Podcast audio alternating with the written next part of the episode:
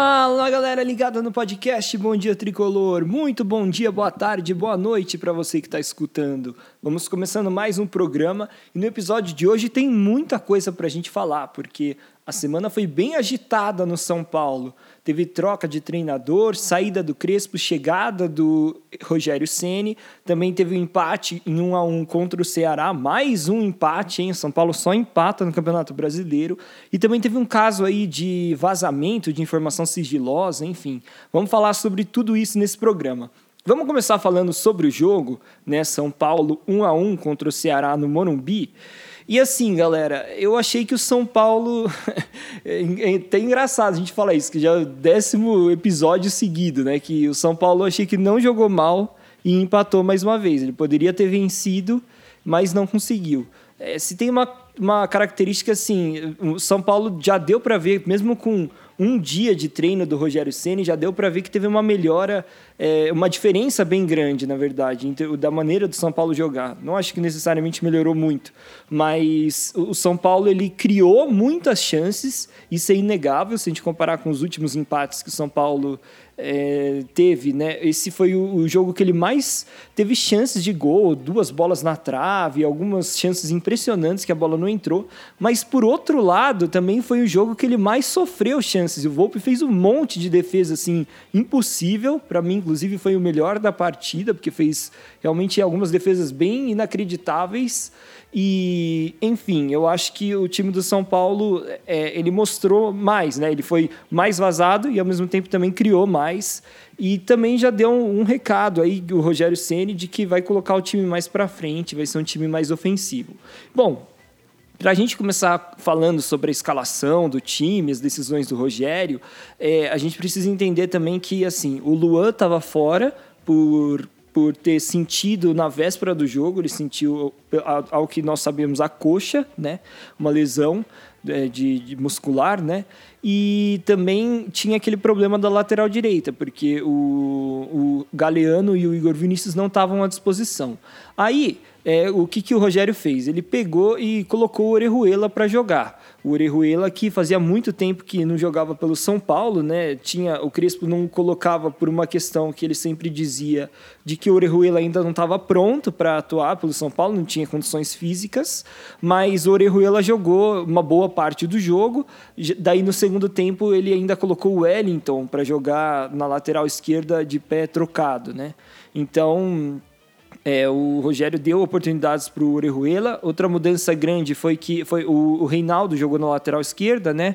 Aí a zaga foi é, Léo e Miranda, no gol Volpe. No meio de campo, como não tinha Luan, jogaram Lisiero, Gabriel Sara, Igor Gomes e Benítez, uma grande mudança aí também, que o Benítez jogou é, como titular, só saiu no final do segundo tempo. E na frente, Luciano e Caleri, é claro, porque o Rigoni ainda não tem condições de jogo. Então, esse foi o time montado pelo Rogério.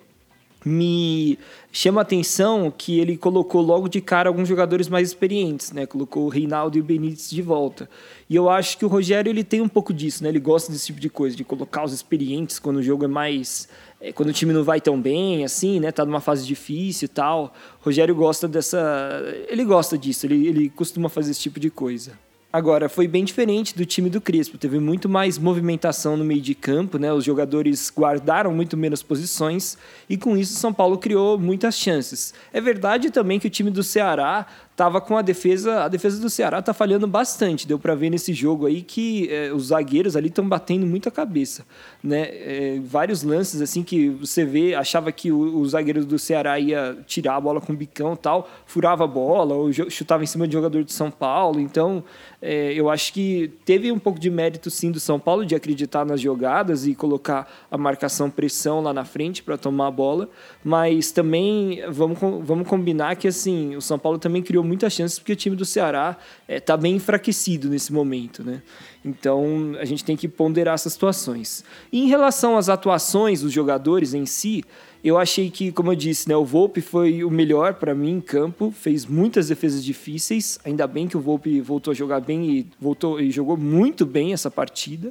É, eu achei que do lado esquerdo o Reinaldo foi até interessante até a metade ali do segundo tempo, o começo do segundo tempo, porque ele realmente tem um passe bom e é mais experiente, né? Então às vezes ele acha uns atalhos ali, uns passes no meio de campo, mas ele também cansou. Chegou uma hora que ele não aguentou mais. E aí o São Paulo também ficou fragilizado na marcação no momento do jogo, porque Orejuela e Miranda tinham cartão amarelo pela direita e ainda pela esquerda tinha o Reinaldo ali que não é um grande marcador. Então eu achei que o Rogério fez bem em tirar o Reinaldo ali num certo é, momento da partida para reforçar também a defesa do São Paulo. E no meio de campo, né? Achei que o Igor Gomes até que foi bem, foi melhor do que ele vinha jogando com o Hernan Crespo. Acho que ele se entendeu um pouco melhor nesse esquema de jogo do Rogério Ceni.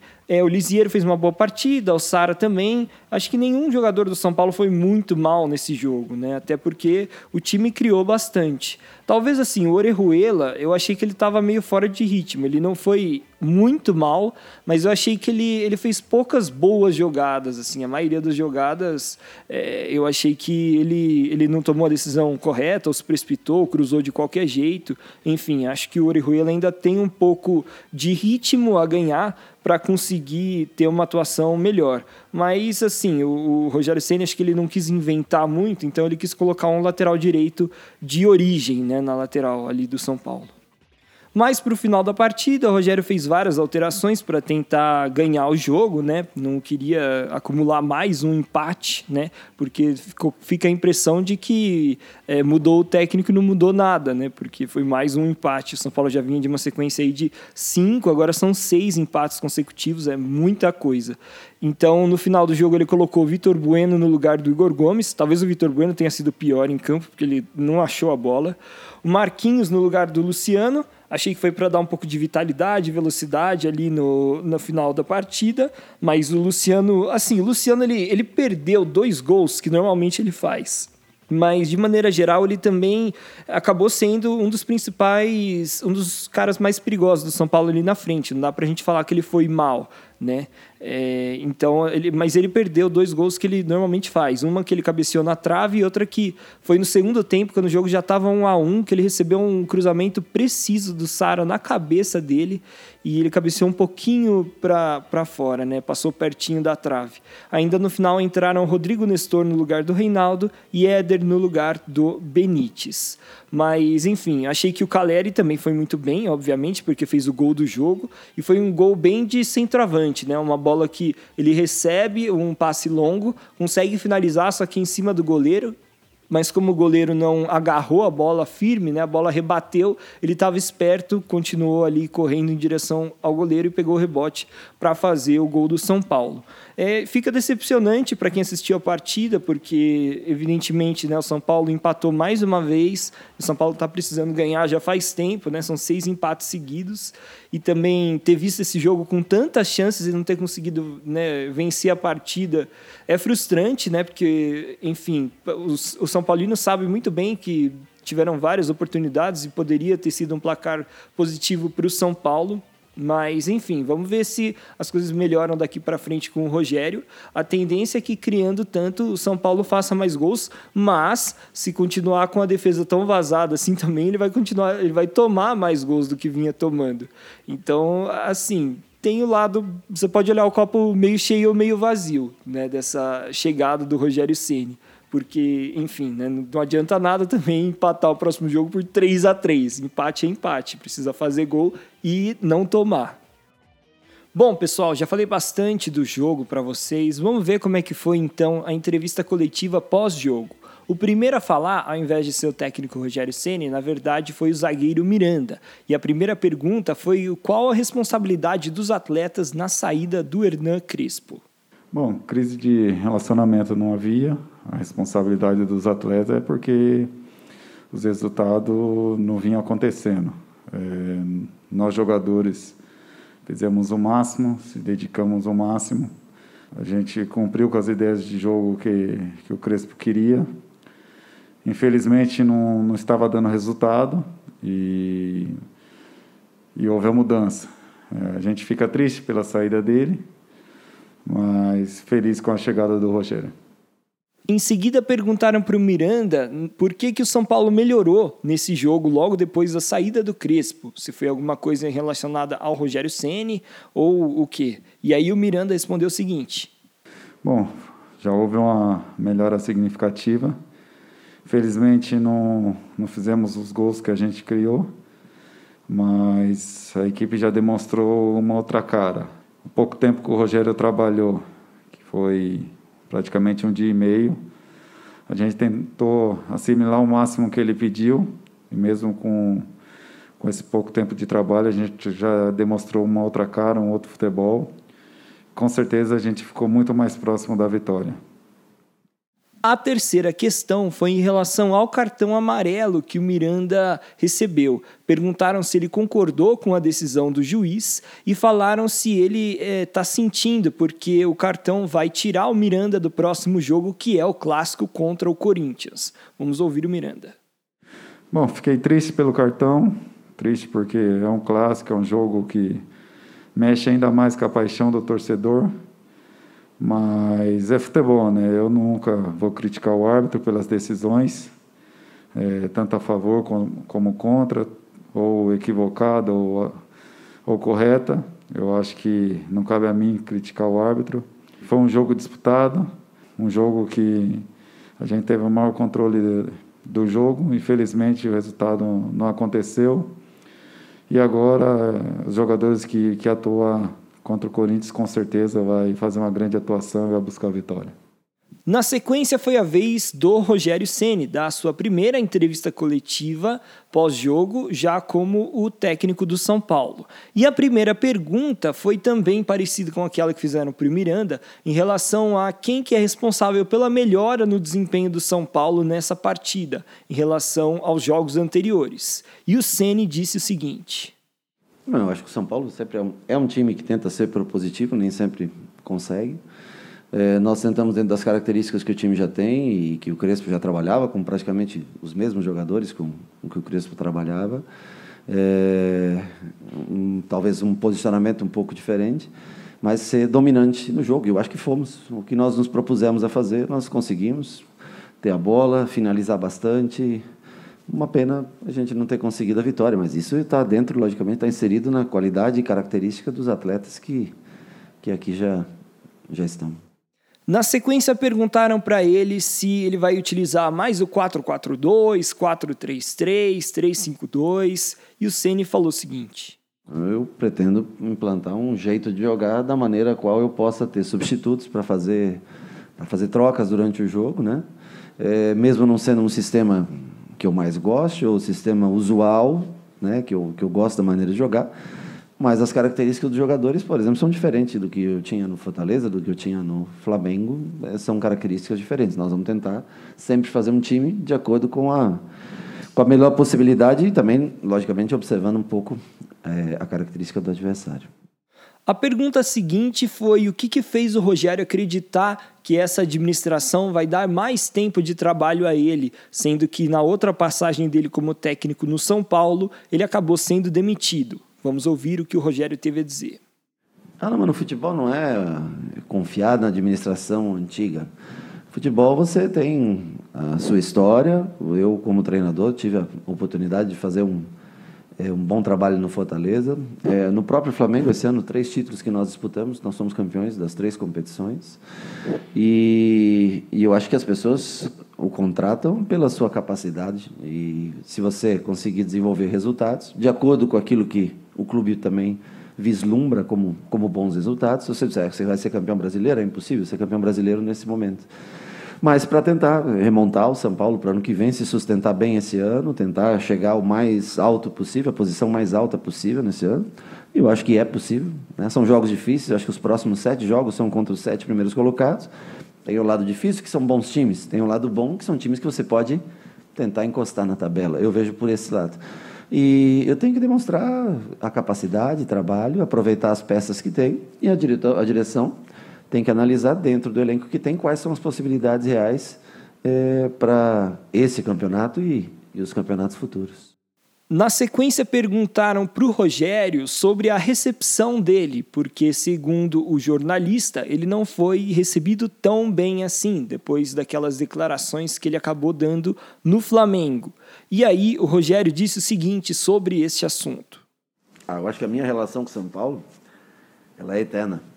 É, e eu respeito, pelo amor de Deus, eu, se eu, durante 25 anos, deixei minha vida aqui dentro e ainda é, pode haver pessoas descontentes, né?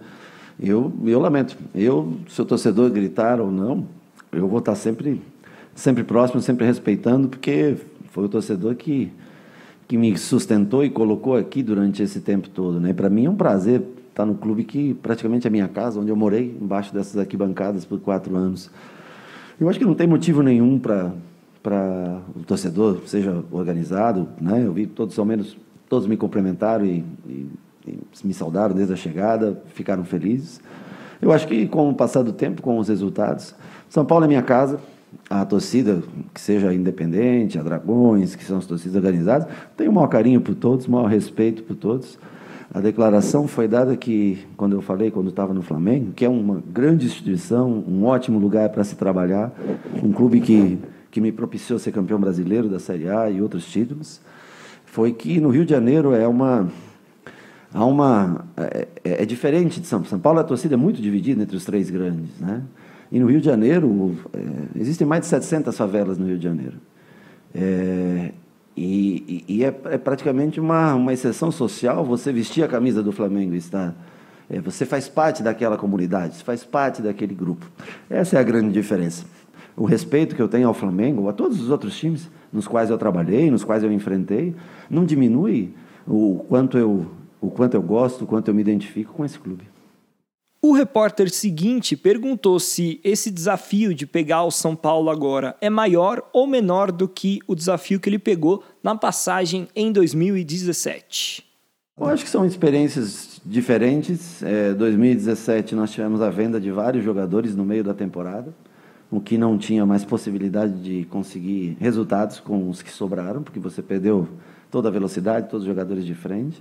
Uma semana depois que eu saí, voltaram jogadores, vieram, como Hernanes, eu lembro, como Petros, Hernanes, Arboleda, e mais uma, né, Marcos Guilherme, não lembro, não lembro exatamente quem foram os jogadores, mas chegaram vários jogadores na semana seguinte que eu saí.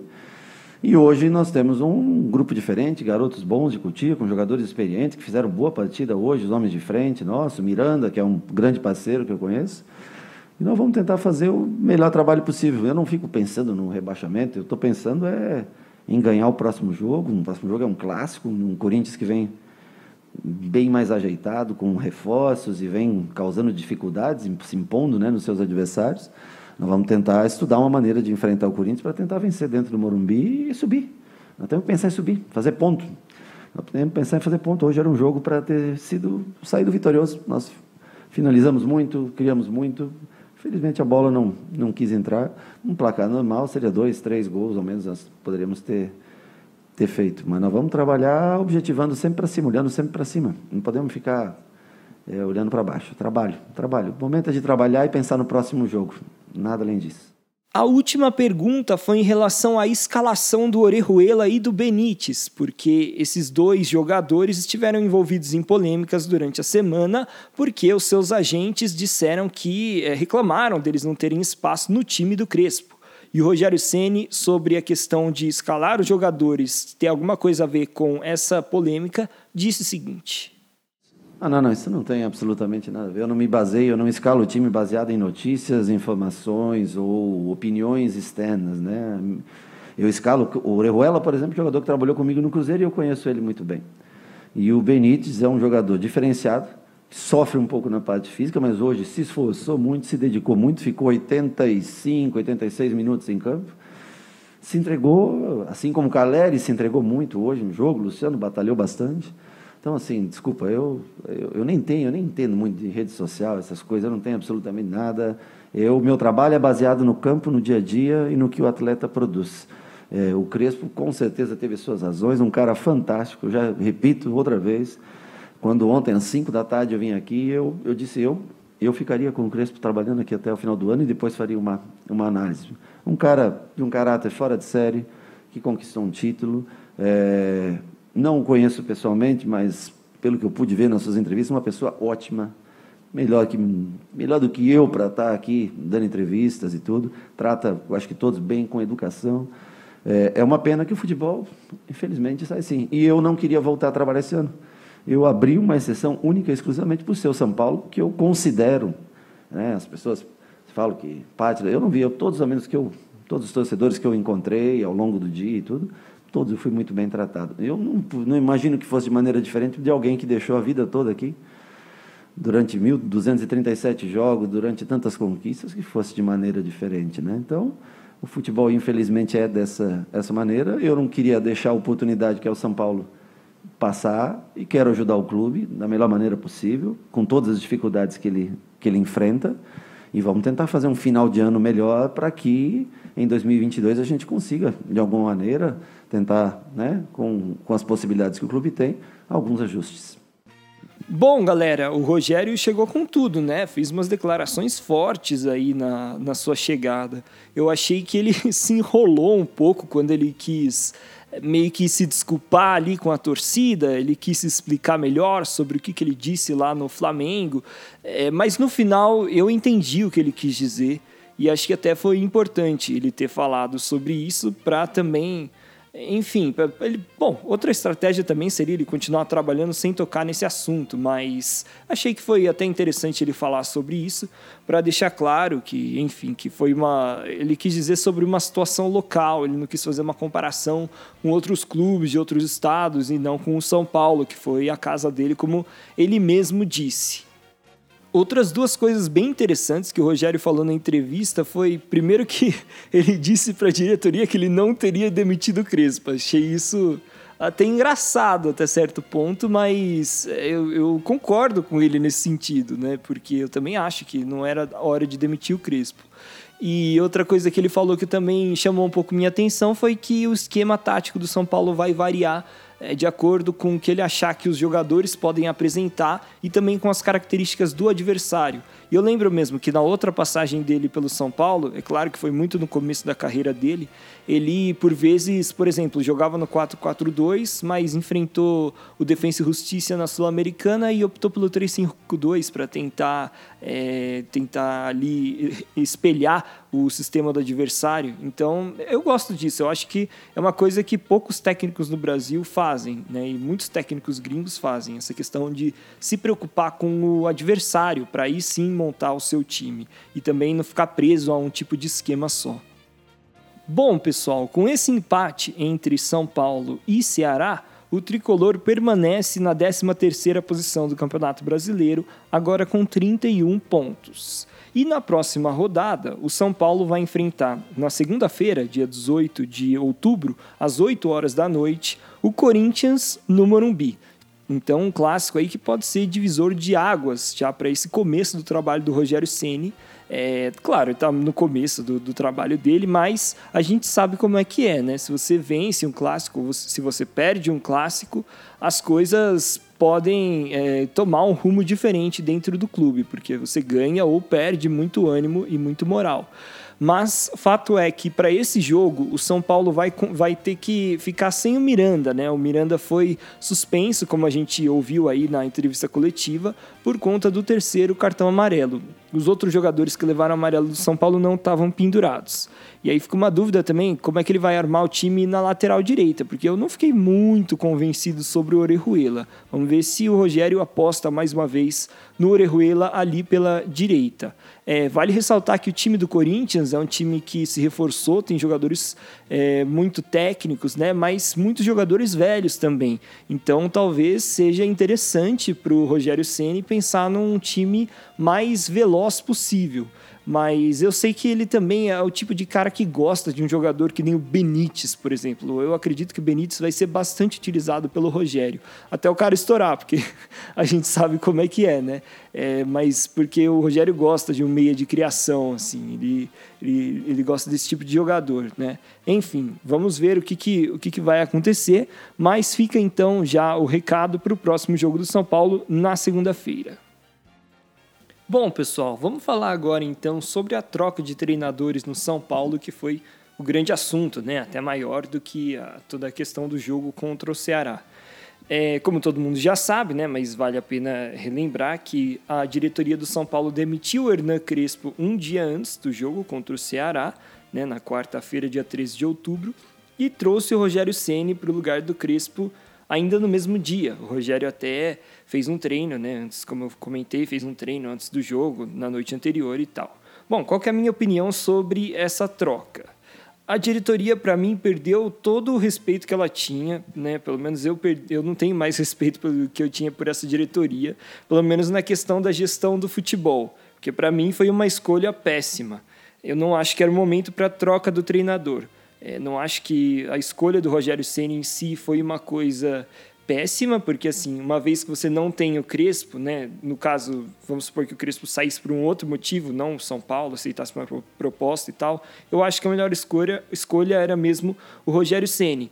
Mas eu acho que, mas eu sou totalmente, eu era, era e continuo sendo totalmente a troca de treinadores nesse momento da temporada, né? Eu acho que é, o São Paulo devia muito para o Crespo, o Crespo conseguiu tirar o tricolor da fila depois de muito tempo foi eliminado da Copa do Brasil nas quartas de final, foi eliminado da Libertadores nas quartas de final, mas como o próprio Hernan Crespo disse, né, o São Paulo não chegava à quartas de final de Libertadores há muito tempo, então não é que tinha sido um resultado tão péssimo assim, tão ruim.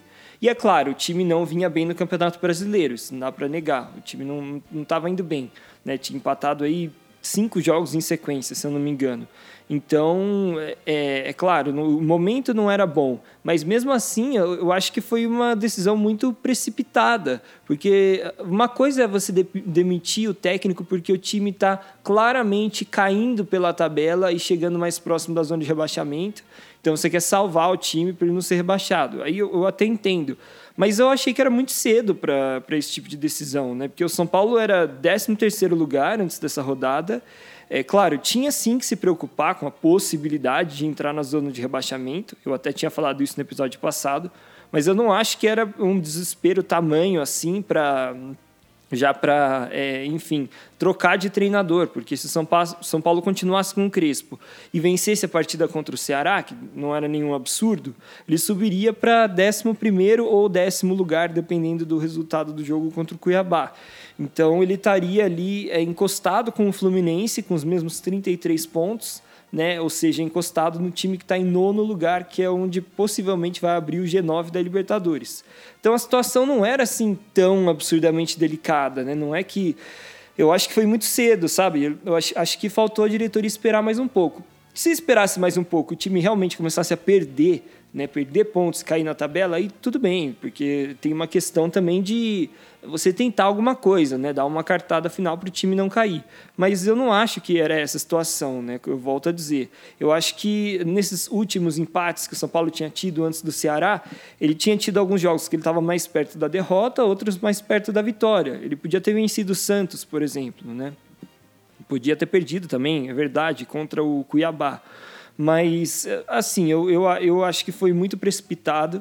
Eu acho que foi de uma maneira muito ruim também, porque o, o Crespo e a diretoria, a, ou melhor, a comissão técnica dele, sempre tratou muito bem o São Paulo, com muito respeito, né, com muita honra. E a diretoria mandou ele embora como se ele fosse um cara qualquer, assim, né? Tinha uma multa grande para mandá-lo embora até porque a diretoria entendeu mesmo que o cara ele era bom, né? Quantas vezes a gente não viu o Belmonte e é, também o Júlio Casares falarem em entrevistas coletivas falando, olha, é, a gente acertou muito na escolha do técnico porque ele tem tudo a ver e ganhou o título paulista e é a gente adora o Crespo e tal.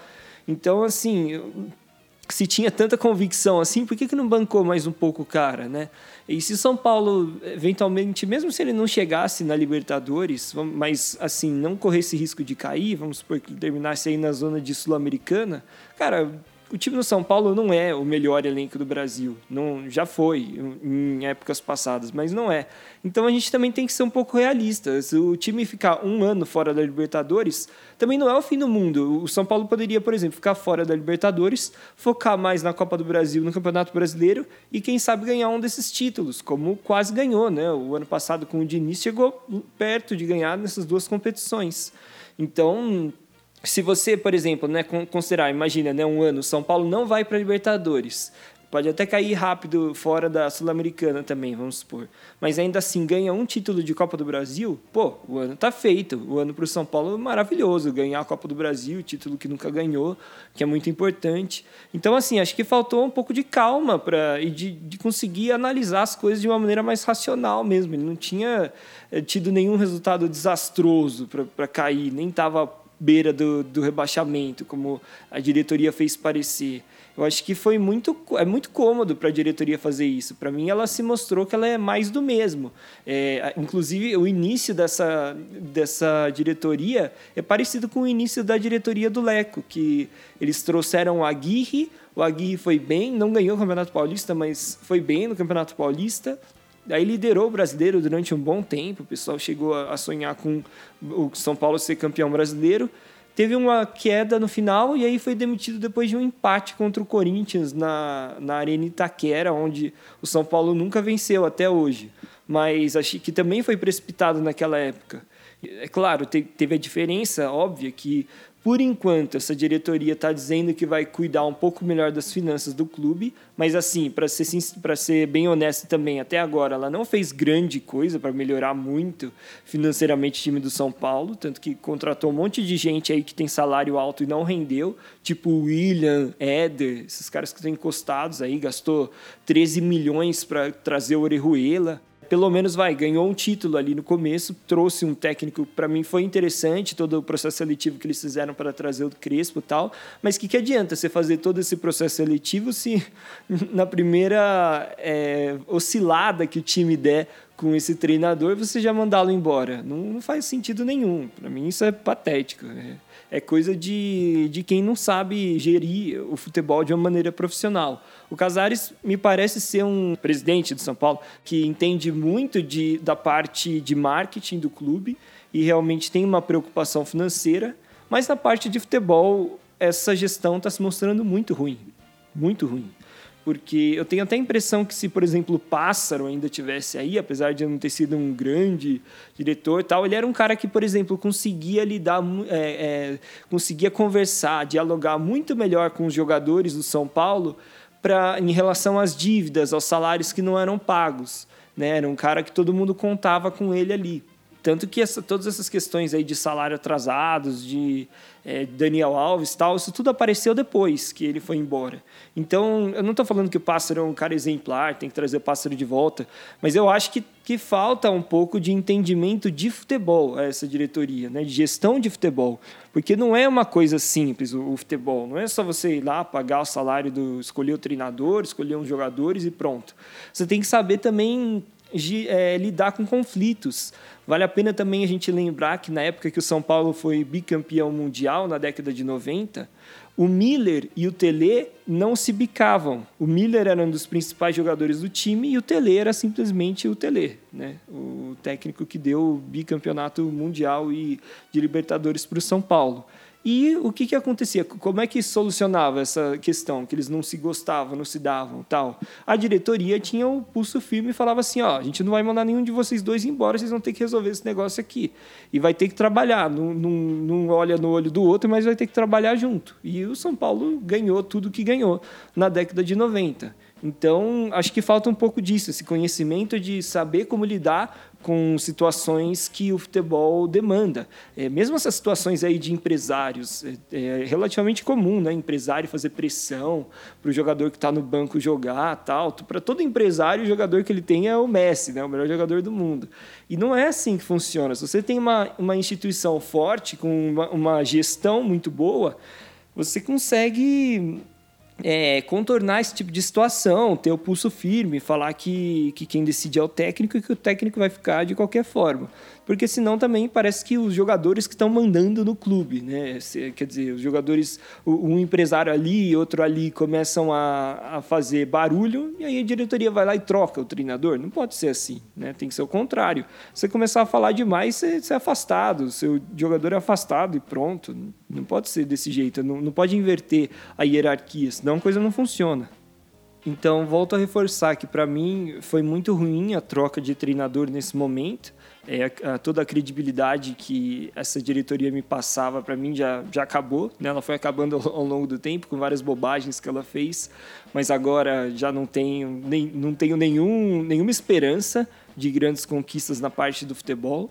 Eu espero que pelo menos ela tenha um pouco mais de responsabilidade financeira para quem sabe no futuro, sei lá, uma próxima gestão São Paulo conseguir se organizar de fato e aí é, conseguir é, conquistas.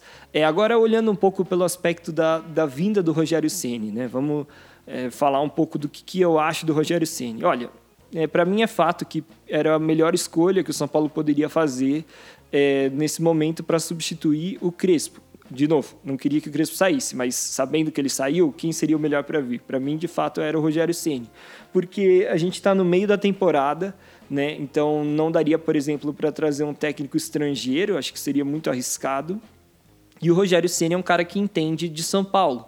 Ele entende das pessoas que estão lá dentro. Ele inclusive conhece o Júlio Casares, né? Aquela história, não sei se vocês lembram, o ano passado, antes do Fernando Diniz ser demitido, né? Quando cogitava-se a possibilidade do Rogério Ceni assumir no começo de 2021, era verdade, tinha mesmo uma conversa entre é, Júlio Casares e Rogério Ceni. Então eles já tinham ali uma relação boa. E já se entendia dentro do clube que, desde que o Rogério Ceni saiu do Flamengo, que se precisasse trocar por algum motivo, a escolha mais simples seria o Rogério Ceni. E assim, o Rogério para mim é o melhor técnico brasileiro de, que tem, né? Não, você pode ainda colocar aí Cuca, é, Renato Gaúcho, mas para mim o Rogério é o melhor.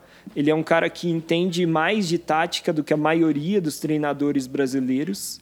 É, isso não faz dele, para mim, melhor do que o Hernan Crespo, muito pelo contrário. Eu acho que o limite que o Crespo tinha para atingir ainda estava muito longe com o time do São Paulo. Então, eu acho que se o Crespo tivesse mais tempo, se ele conseguisse terminar a temporada, conseguisse começar a fazer uma pré-temporada com o São Paulo em 2022, talvez ele montasse um time muito forte para o ano que vem, para bater de frente com todo mundo porque ele é um cara que já deu para perceber que é acima da média. É, e, e, também entende de, de escolhas de jogadores, né? Porque vamos lembrar aí, né? Jogadores aí que nem o Calazans, o Calazans que foi um pedido do Cuca quando ele estava no São Paulo. Então, acho que uma coisa que é importante também o treinador ser bom é saber quem que ele vai trazer, né? De quem ele vai pedir de reforços. Né? E o Rogério Ceni na primeira passagem dele pelo São Paulo, trouxe o Sidão, os caras que não vingaram, Cícero, né? não, não deram certo. Enfim, então, acho que tudo isso eh, envolve um treinador. E o Crespo, é, no, no caso do São Paulo, trouxe. Quem que ele trouxe? Trouxe o Rigoni, cara que joga demais, né? Que agora está machucado, mas enfim. Então, é, para mim, mais, mais um motivo aí pelo qual eu acho que deveriam ter dado mais tempo ao Crespo. Mas voltando ao Rogério Ceni, eu acho que o Rogério tem como fazer um trabalho bom no São Paulo, sim. Eu acho que é até possível ele melhorar um pouco o time e conseguir levar o time ali ao G9 para eventualmente pegar uma pré-Libertadores.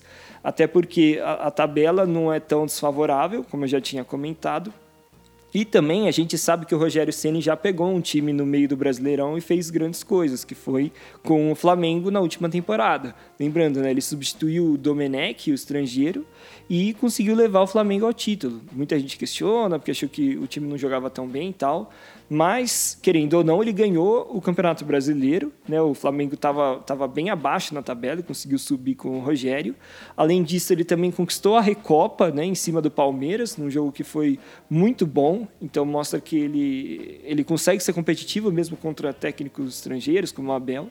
E também é, ele ganhou ainda o Campeonato Carioca, né? que, claro, não vale muito, mas é um título. Né? Era, era o mínimo e, e ele fez o mínimo, conseguiu ganhar esse título.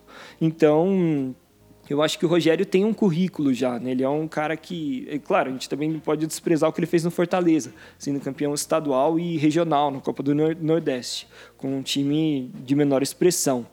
E eu acho que olhando pelo lado bom, para mim a principal vantagem da característica do jogo do Rogério Ceni é como ele trabalha bem a bola parada.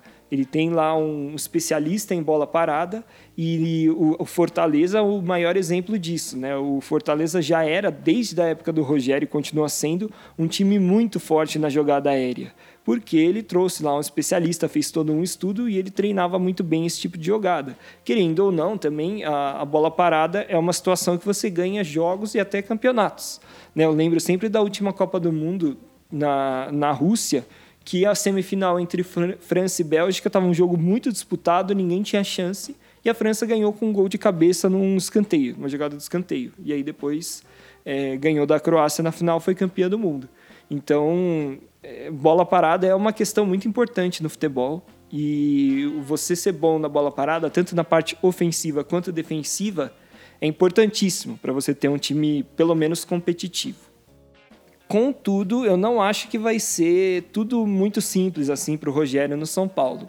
Porque, assim, é, parte da torcida do São Paulo ainda está magoada com ele, com aquelas questões que, que ele falou quando estava dentro do Flamengo. Não pela questão de ter assumido o Flamengo em si, mas pelo fato dele ter falado aquelas coisas como se o Flamengo fosse o melhor time, como se, ah, aqui no Flamengo é diferente, não sei o quê, aquelas coisas que pegaram mal. É, isso mostra que ele também não vai ter um apoio incondicional da torcida. Vai depender muito de resultado, como qualquer outro treinador. É, acho que aquele carinho especial que ele tinha com a torcida ainda tem um pouco, mas já não é como foi um dia. E eu acho também que ele vai ter que convencer quem está dentro do São Paulo, que ele está focado no São Paulo, que ele quer vencer, porque eu acho que ele perdeu muito respeito também dentro do clube, das pessoas que trabalhavam com ele e dos jogadores, porque tem um pessoal ali que também vive o São Paulo o dia todo e viu as declarações que ele deu e ficou assim, pô, achando que, né, que que é isso que o cara tá falando. Então, é, é importante também para você ter um, um, bom desempenho, o time jogar bem e tal, você ter um bom relacionamento, tanto com jogadores, elenco e, e diretoria, todo mundo que está dentro do São Paulo. E eu acho que ele teve a imagem dele um pouco arranhada, pelo menos com parte das pessoas que estão lá dentro. É, eu acho que é possível ele reverter essa situação, dependendo do, das declarações que ele der e de como ele agir daqui para frente dentro do São Paulo, mas eu acho que ele vai ter que batalhar por isso. Eu acho que pode dar certo e pode não dar certo. Bom, pessoal, vamos passar agora para algumas outras notícias envolvendo São Paulo, que também saíram, né, surgiram nesses últimos dias. A primeira delas que eu gostaria de falar é, foram algumas declarações feitas pelo empresário do Benítez. Assim como já tinha feito o empresário do Orejuela, o agente do Benítez resolveu vir a público para falar que, caso o Crespo continuasse no São Paulo e o Benítez continuasse sendo escalado da maneira como estava sendo, ele dificilmente o argentino ficaria é, no São Paulo. Lembrando que o Benítez ele tem contrato com o São Paulo de empréstimo até o final desse ano, e aí no, no contrato já estava estabelecido que se o tricolor quiser ficar com o atleta de maneira definitiva a partir de 2022, teria que pagar aí um valor que fica em torno de 16 milhões de reais. Mas assim, galera, que tipo, ridículo isso que o cara falou, né? Porque o Benítez não joga, meu, ele não, ele não, consegue ficar saudável. Ele até jogou bem algumas partidas, mas recentemente ele, ele se recuperou da lesão e não consegue. Ele, ele entra em campo para jogar minutos finais, quando já está todo mundo cansado, e mesmo assim não consegue fazer a diferença. Então, para mim, é um jogador que é bom, mas não vale a pena, porque se machuca demais. E, assim, pensar que existe a possibilidade do, da diretoria do São Paulo ter sido influenciada por esse tipo de declaração para demitir o Crespo só me faz ter ainda menos é, respeito por essa diretoria. Para mim, eles realmente estão mostrando que, cara, é o fim do mundo, né? Você cair numa conversa dessa do agente do Benítez, o cara que não consegue jogar é, 15 minutos por jogo. Outro acontecimento lamentável envolvendo São Paulo dessa semana foi que o tricolor admitiu que houve um erro dentro do São Paulo e alguns documentos confidenciais, que eram contratos de patrocínio entre São Paulo e Sportsbet.io e todos os outros patrocinadores do São Paulo, todos esses arquivos confidenciais foram divulgados pelo site do São Paulo. Então, existe lá uma. Dentro do site do São Paulo, existe uma aba lá para você ver a transparência do clube, que eles chamam, que são alguns dados sobre o time e tal. Mas ali não é para você colocar tudo, obviamente, porque tem algumas questões que são confidenciais. E acabou que esses contratos entre os patrocinadores e a diretoria do São Paulo foram vazados, apareceram ali ficaram públicos para todo mundo. Então todo mundo conseguiu ver quais eram os valores dos, dos acordos entre Sportsbet, entre os outros patrocinadores do São Paulo. E enfim, é claro que isso pegou muito mal para a diretoria. E aí, é, em relação a esse assunto, o Conselho Deliberativo do São Paulo informou que garantiu que foi aberta uma investigação para entender como que esse vazamento aconteceu e também para entender se ele foi intencional ou não, se foi alguém dentro do São Paulo querendo ferrar outra pessoa que é, fez essa, essa divulgação aí de propósito, né? Mas é realmente muito lamentável tudo isso. Bom, galera, eram essas todas as informações que eu queria passar para vocês no episódio de hoje. Muito obrigado por escutarem. Não se esqueçam de seguir o Bom Dia Tricolor no Instagram, que lá tem várias enquetes e a gente posta as notícias mais quentes do São Paulo, é legal para debater. É o arroba Bom Dia Tricolor. E também se inscreva no Bom Dia Tricolor no seu player de podcast, se você está escutando a gente no Spotify, no Google Podcast, enfim. Ou então também você pode se inscrever no nosso canal no YouTube para escutar por lá, que também é o podcast Bom Dia Tricolor, só procurar que é fácil de encontrar. Muito obrigado por escutarem, galera, e até a próxima.